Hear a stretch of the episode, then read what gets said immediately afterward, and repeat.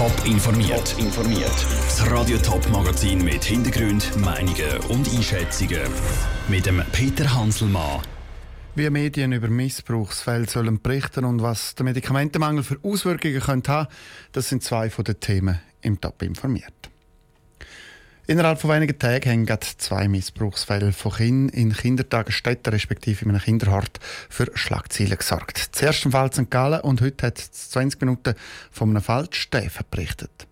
Bei so Bericht wie dem heute haben auch die Medien eine Verantwortung, wie der Beitrag von Michel Eckimann zeigt. Mord, Kindesentführung oder eben sexueller Missbrauch von Kindern. Bei so Fällen kommen schnell Fragen auf bei den Medien. Soll darüber berichtet werden? Wie viele Details sollen öffentlich gemacht werden? Was soll alles gezeigt werden? Der Medienwissenschaftler Guido Keller, Professor für Journalistik an der ZHW Winterthur, stellt klar, dass Missbrauchsfälle an Kitas zwingend publik sollten gemacht werden. Die Eltern schicken ihre Kinder in so Kitas und ich finde, man hat das Recht darauf zu wissen, dass es erstens mal nicht nur unproblematisch ist. Natürlich muss man es sorgfältig berichten, nicht alles verteufeln jetzt.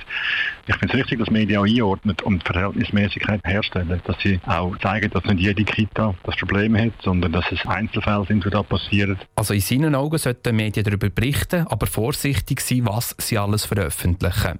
Es gäbe nämlich auch ganz klar Grenzen, sagt der Guido Kehl weiter. Also was sicher nicht geht, ist, dass vorverurteilt wird in den Medien, dass es schon davon ausgegangen wird, dass das wirklich Tatsachen sind. Das sind mal Anschuldigungen, die im Raum stehen. Und was sicher auch nicht geht, ist, dass Personen identifiziert werden, Verdächtige, dass die mit Namen genannt werden oder für das Publikum erkennbar identifiziert werden. Das sind Sachen, die sicher klar gegen die journalistische Ethik verstoßen würden. Die Aufgabe der Medien ist es auch, kein falsches Bild zu verbreiten. Wenn es nur einzelne Fälle sind, wie es im Moment der Fall ist, dann dürfen auf keinen Fall der Verdacht entstehen, dass in jeder Kita Kinder sexuell belästigt werden. Der Beitrag von Michel Eckimann. Neben den Medien und der Guido Kehl auch Kitas sind Pflicht. Die sollen nämlich Massnahmen prüfen, wie so Fälle verhindert werden können.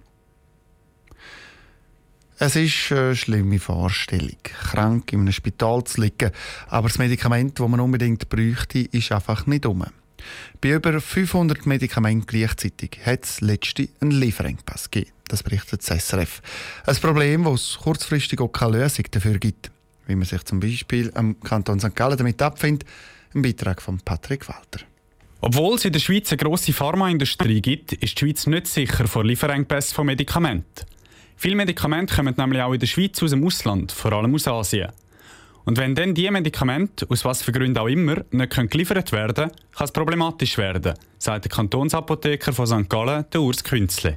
Das kann natürlich gerade für die behandelnde Ärzteschaft dann sehr problematisch sein, weil die haben dann vielleicht Patienten, die schon unter einer Tourtherapie sind oder so Medikamente dringend brauchen. Und dann kann das eben sein, dass dann das nicht erhältlich ist. Und schwierig ist auch, dass man da sehr schwierig sieht, im Voraus kommen.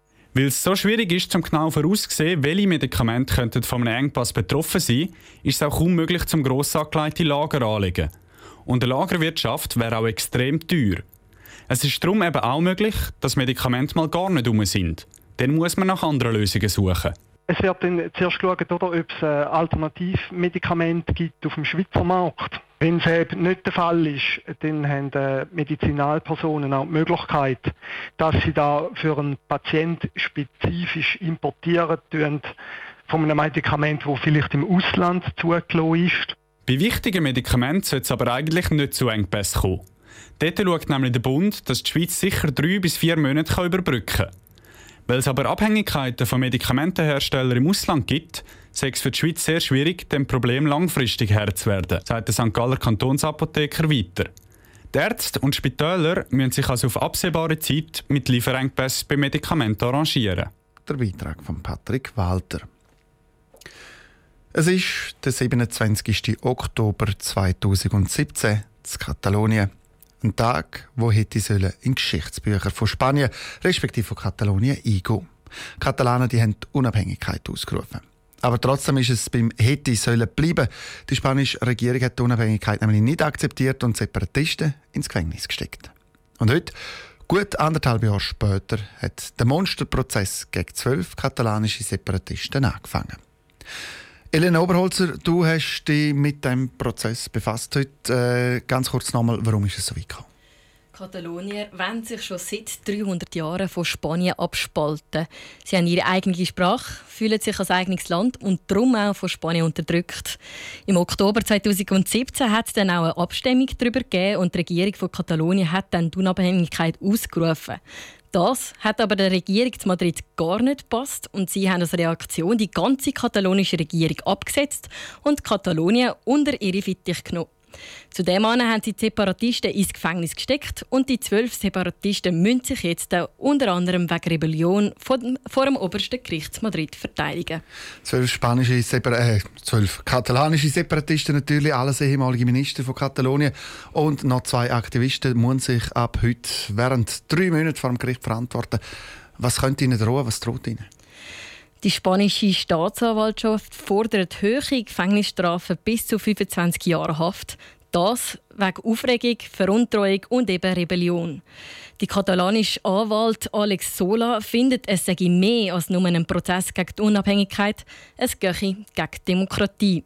Sie hoffen darum um internationale Unterstützung. Wie die Chancen der Separatisten aber aussehen, ist jetzt noch schwierig zu abzuschätzen.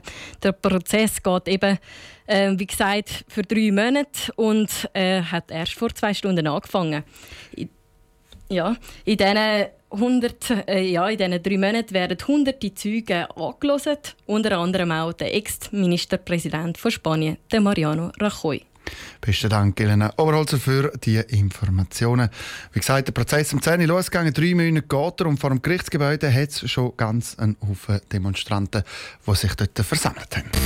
Top informiert, auch als Podcast. Mehr Informationen gibt es auf toponline.ch.